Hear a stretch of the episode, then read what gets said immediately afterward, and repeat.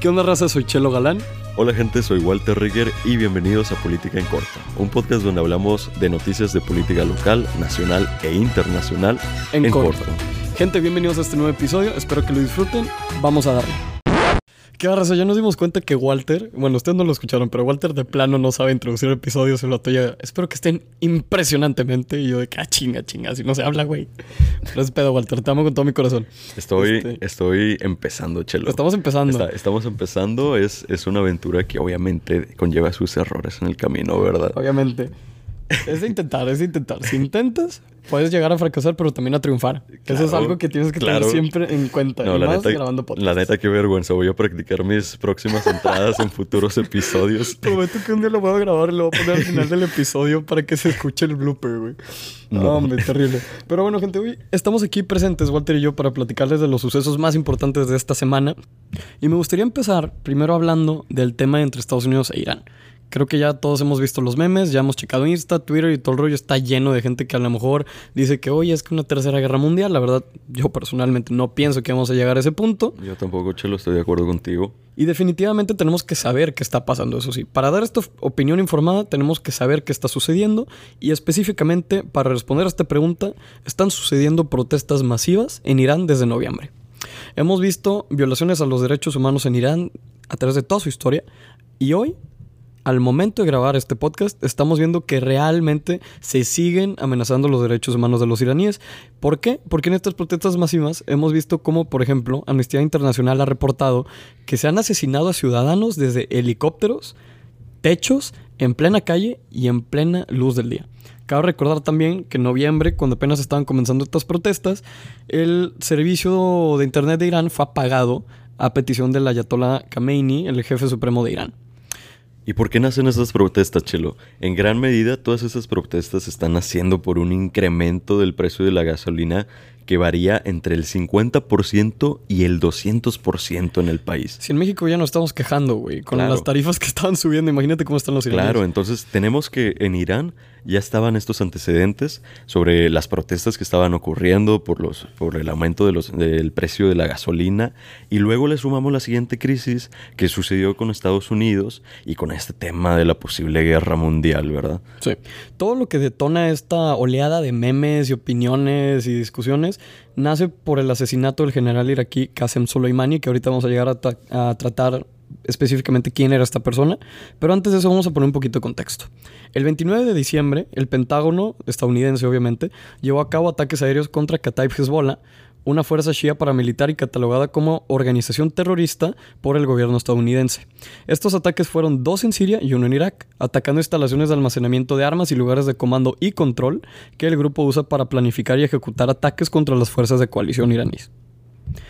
Kataib Hezbollah, tenemos que recordar también, dijo que el número de muertos por ataques militares estadounidenses en Irak y en Siria contra sus combatientes aumentó a 25 agentes. Si bien Estados Unidos siempre ha tenido una presencia dentro de la zona, Kataib Hezbollah reporta que a pesar de todo esto, ellos siguen sufriendo. El grupo prometió vengarse de la agresión de los malvados, atención a esto, cuervos estadounidenses. No sé qué tienes que hacer para que alguien te diga que eres un cuervo, pero pues bueno, supongo que Donald Trump se lo hizo a Kataib Hezbollah. Así es, Chelo. Luego después tenemos que el 31 de diciembre, ya a finales del año, miles de manifestantes iraquíes se reunieron en la embajada estadounidense en Bagdad en respuesta a estos ataques aéreos estadounidenses contra Kataib Hezbollah, como tú mencionabas. Un funcionario estadounidense le dijo a Margaret, a Margaret Brennan de CBS News que muchos de los manifestantes eran actores violentos enviados por las milicias vinculadas a Irán. Ok. Después tenemos que el 3 de enero, y aquí es donde sucede la gran tragedia que sacudió al mundo.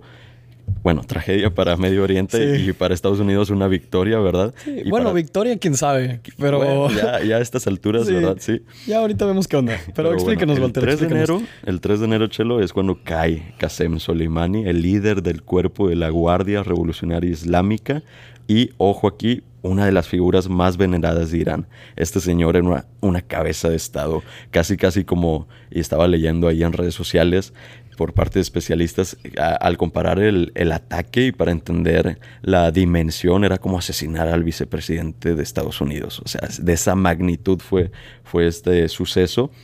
Y pues murió eh, este señor en un ataque aéreo ordenado por el presidente Trump.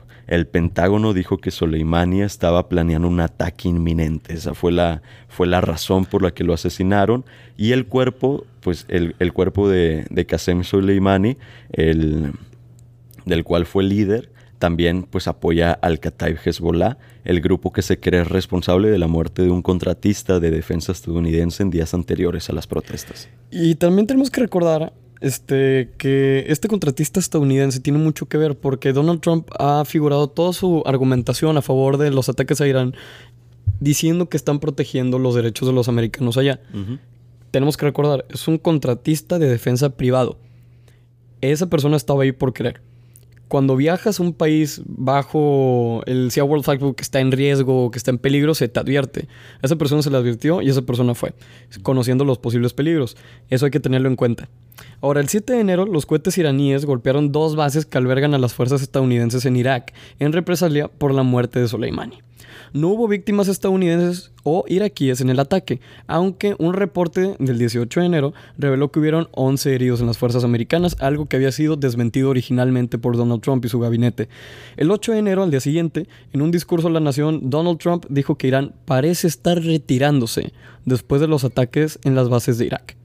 Trump también anunció que Estados Unidos impondrá inmediatamente sanciones económicas castigadoras adicionales contra Irán. Esto es muy importante porque si bien Irán ya está ahogado en sanciones económicas por parte de la comunidad internacional y los aliados de Estados Unidos, pues se le están poniendo aún más. Después tenemos que la Cámara de Representantes, también eh, por ahí del 9 de enero, en Estados Unidos, pues empezó a pelear con, con Trump por el uso del poder militar que, de Estados Unidos en Medio Oriente. Y entonces la Cámara aprobó una medida relacionada con la resolución de poderes de guerra de 1973 para restringir su autoridad para atacar a Irán sin la aprobación del Congreso literalmente le quitaron el juguete, ¿no? Claro. Literalmente, le dijeron de que, a ver, niño puñetas, quítate, güey, dame eso. Claro. literalmente le quitaron los misiles. Después, pues, por separado, ¿cómo reaccionó Trump? Pues dijo que, la, que este suceso que mató a Soleimani, pues fue ordenada porque buscaban hacer estallar nuestra embajada, así lo mencionaba. Presumiblemente se refería al complejo estadounidense en Bagdad, eh, que fue el centro de las protestas de los manifestantes iraníes eh, hace menos de dos semanas. También lo hicimos por otras razones muy obvias, así dijo, continuó Trump, y pues alguien murió, uno de nuestros militares murió, la gente resultó gravemente herida solo una semana antes y lo hicimos. esas fueron las palabras que tuvo el presidente de Estados Unidos. Y sí, y de hecho el 10 de enero Donald Trump dijo que cuatro embajadas de Estados Unidos, que atención aquí, cuatro embajadas, Walter y yo cuando estamos haciendo el guion para este episodio decíamos, ah chinga, se puede tener cuatro embajadas, estamos bien secados de onda. Sí, está Pero pues esto es lo que encontramos, ya luego googleamos y nos dimos cuenta que sí hay cuatro embajadas, estamos muy secados de onda. Este, y bueno, volviendo al tema, Trump dijo que estas cuatro embajadas de Estados Unidos, incluida la embajada de Estados Unidos en Bagdad, fueron atacadas en un ataque planeado orquestado por Qasem Soleimani. Las fuentes dijeron a CBS News que los miembros del Congreso no fueron informados durante una sesión informativa por funcionarios de la administración a principios de esta semana sobre amenazas inminentes a las embajadas de Estados Unidos. Esto quiere decir que básicamente Donald Trump se pasó por los huevos al Congreso estadounidense, le valió y atacó. Ya lo castigaron, ya platicamos de eso. Pero el 11 de enero Irán admite, y atención aquí porque es un tema bastante complicado y que ha revuelto todavía más la sopa caldo raro que ahora es la geopolítica regional de Medio Oriente, porque el 11 de enero Irán admite que derribó por accidente un avión de pasajeros, o sea, de civiles, de Ucrania. El presidente iraní Hassan Rouhani lo calificó como un error imperdonable. Así es, Chelo. Ya días después, el 14 de enero, pues se han ejecutado ya detenciones por el caso del avión ucraniano, como tú dices. Protestantes incluso han vuelto al, lo original de exigir la renuncia del ayatollah Yamenei como forma de, de, algún tipo de perdón hacia la situación, ¿no? Y es que realmente es triste ver que en un conflicto entre agentes militares, entre países que ni siquiera están en el mismo continente, estamos dañando a gente que ni siquiera tiene por qué sí, Es, lo peor, que los el tema con Ucrania es triste pobres vatos, o sea, por si Rusia ya se los anda llegando por todos lados. Ahora imagínate que también Estados Unidos e Irán te metan en sus pedos. Claro, y aquí es donde decimos, es una pendejada estarse peleando por este tipo de situaciones, porque eh, los, civiles, o sea, civiles son los que la llevan Y siempre, siempre pasa esto en todas las guerras. Los civiles siempre están metidos entre los dos poderes militares. Claro. Y se puede ver exactamente, te voy a decir en dónde, en Kashmir, entre India y Pakistán. La zona disputada al norte de India o al norte de Pakistán, depende a quién le preguntes, es una zona en la que la mayoría de los habitantes de ahí les vale madre qué país los gobierne. Ellos quieren vivir felices. Y este conflicto de India lo pongo como ejemplo porque espero que no lleguemos a esa situación con Estados Claro. Unidos y con Irán. Es triste ver tantas vidas civiles asesinadas, mutiladas, reprimidas. claro.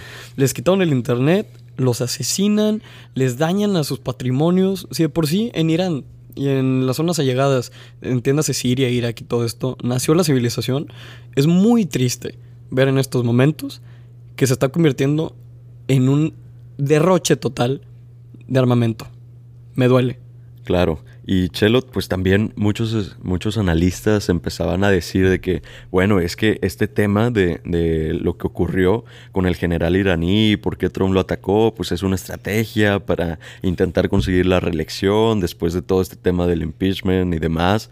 Y me recuerda mucho y me reía que en redes sociales también en su momento le sacaban el este este típico siempre hay un tweet a Donald Trump por Sí. criticar en Sí, su sí, momento a Barack Obama por intentar también hacer una guerra con Medio Oriente y pues bueno tenemos también este otro punto de vista que probablemente no se tenía información sobre un posible ataque por parte del general ira- iraní sino que era más como una estrategia política o, electoral para conseguir la, la reelección. Y si- en caso de que sea así pues permíteme decirlo pero entonces de verdad que qué innecesario y qué o sea una total idiotez o sea, Sí, una total idiotez que pongas en peligro la estabilidad regional de esa manera, todo por conseguir una reelección. Una reelección que, que probablemente se le esté yendo de las manos a Trump por malas decisiones, este, por tantos conflictos que han, que han ocurrido recientemente y qué, qué idiotez que se pongan en peligro la vida de muchas personas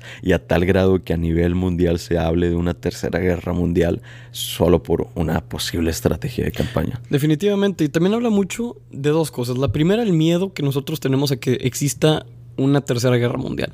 Entre los dos países, obviamente ahorita ya, como mencionamos, le están bajando un poquito. pero sí, hasta sí. salió Vladimir Putin. Hazme el favor. Sí, salió Vladimir Putin, Putin. hablando, diciendo que por qué no se iban a agarrar a madrazos y cuál era realmente la estrategia de los dos países. Y Claro. qué haría él en ese caso. Claro. Y la verdad, yo no abogo a favor de Vladimir Putin, pero la claridad con la que dice las cosas fue impresionante. Yo vi el video, le di retweet, me acuerdo perfecto, porque dije, ¿qué pedo con este güey? O sea, digo, obviamente es posiblemente el hombre más poderoso de toda Europa y hasta el punto de Asia. junto con, con Merkel, Junto con Merkel, Merkel. Más, más junto con propiamente Europa y pues Putin controlando toda Asia Sí, prácticamente. prácticamente yo creo, todo, o sea, el país más grande de todo el mundo. Entonces, eso revela bastante de que tenemos miedo a que sigan habiendo guerras y eso es bueno, pienso yo, porque estamos buscando una Claro. época de paz. No obstante, Claro, claro. también hemos visto, bueno, quién sabe qué va a pasar, ¿verdad? Pero bueno, aparte, también hemos visto algo que me dio demasiada risa, que la cadena principal de medios iraní sacó un trailer, por decir, que era de que un, un ataúd con la bandera estadounidense encima. Y yo me estaba cagando risa porque vi un tweet que era de que "Ah, ahora resulta que las guerras vienen con todo y trailer en la madre y sigue la serie de Netflix.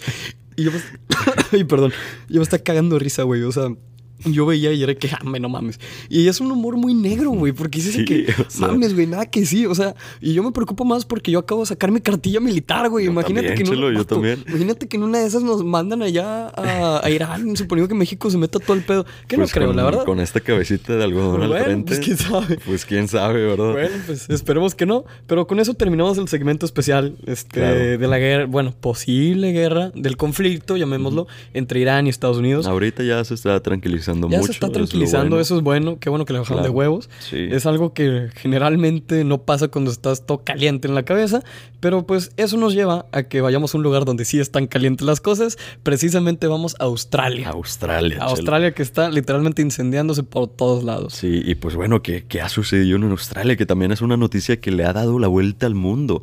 Y no tanto ya algo, algo muy propiamente político, pero sí una tragedia que creo que vale la pena mucho tocar en este episodio porque eh, se ha movilizado la noticia a lo largo de todo el mundo Y pues bueno, incendios masivos han destruido millones de hectáreas en Australia y esto viene aconteciendo desde septiembre. Pero recientemente, desde que inició el año, la noticia se empezó a hacer más viral, la gente compartiéndolo y qué bueno porque realmente eh, tenemos que aportar en lo que podamos y, y, y pasar la noticia de boca en boca, de redes sociales a redes sociales, pues es lo mejor que podemos hacer también, aportando como podamos, haciendo donaciones y demás. Y llegó a tal grado de que en Australia se, se, se declaró un estado de emergencia porque las temperaturas son tan altas que se ha logrado sobrepasar los 55 grados centígrados. Si aquí en Monterrey, Chelo, me, estoy muriendo con los veranos de 40 grados. O sea, no, no me imagino la, la gravedad de, de, de ese calor a, tal grado de que, de que provoquen incendios, Chelo. Es algo increíble. Totalmente. Igualmente, estas temperaturas y estos incendios han causado migración este, humana, tanto como animal. Obviamente hemos visto videos por todas las redes sociales de koalas corriendo, canguros literalmente huyendo de sus hábitats, pero más de personas. Gente que está en sus carros grabando el cielo rojo, rojo vivo, porque está tan contaminado también la zona, porque obviamente los incendios contribuyen muchísimo para la contaminación del aire, que muchísimas personas han tenido que ser evacuadas, no solamente por el fuego, sino por la misma contaminación. Claro. Estas personas han estado siendo llevadas a las playas en lo que se ha convertido en un escenario contrastante, porque tienes la arena, tienes el mar, pero también tienes un fuego ardiendo literalmente al lado tuyo, y eso es algo que pienso que puede dañar bastante, es algo que tristemente estamos viendo presente, y esto también tiene que ver porque hemos visto más de 1200 viviendas perdidas por el fuego, llevamos 24 fallecidos hasta ahorita, decenas de desaparecidos por lo mismo de la migración, cerca de 500 millones de animales han muerto.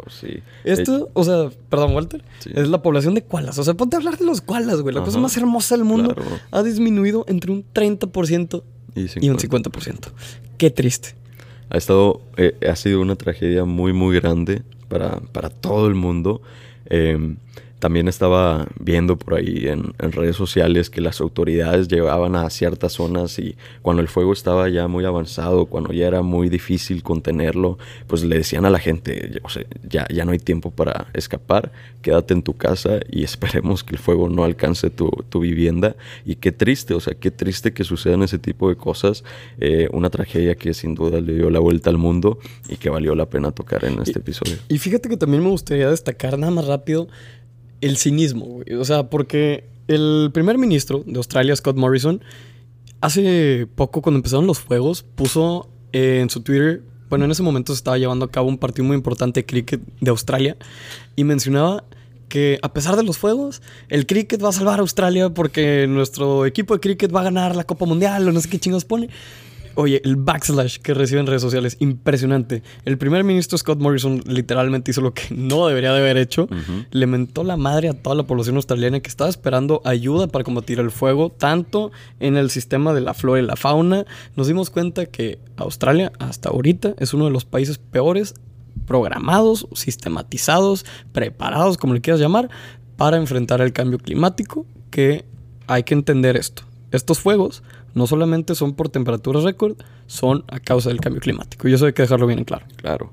Claro, claro que las tragedias pues son, o sea, son desastres naturales, pero son desastres naturales ocasionados en gran medida por, por la actividad del ser humano a lo largo de todos estos años. Triste. Y ahora también una noticia que no le dio la vuelta al mundo como tal, porque en México nos perjudicó mucho más. Realmente a mí me pegó mi mamá es maestra, entonces no me imagino qué hubiera sido si mi mamá fuera la persona que le sucedió esto. Estamos hablando del caso del tiroteo en la escuela de Torreón. Así es, Chelo. La mañana del viernes 10 de enero, un menor de 11 años de edad, Chelo, asesinó a su maestra y lesionó a varios de sus compañeros y un maestro más en el colegio Cervantes en Torreón. Y después de, hacer todo lo que, lo que hizo, se quitó la vida, Chelo, y cayó muerto al piso.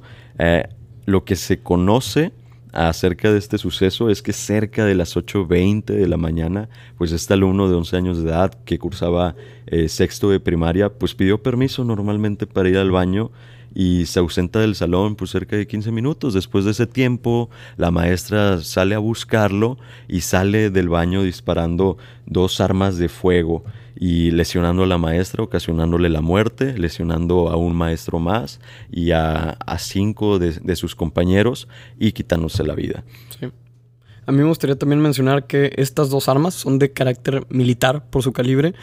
¿Cómo las obtuvo? Pues ya medio le sabemos. Se supone que se las dio su abuelo.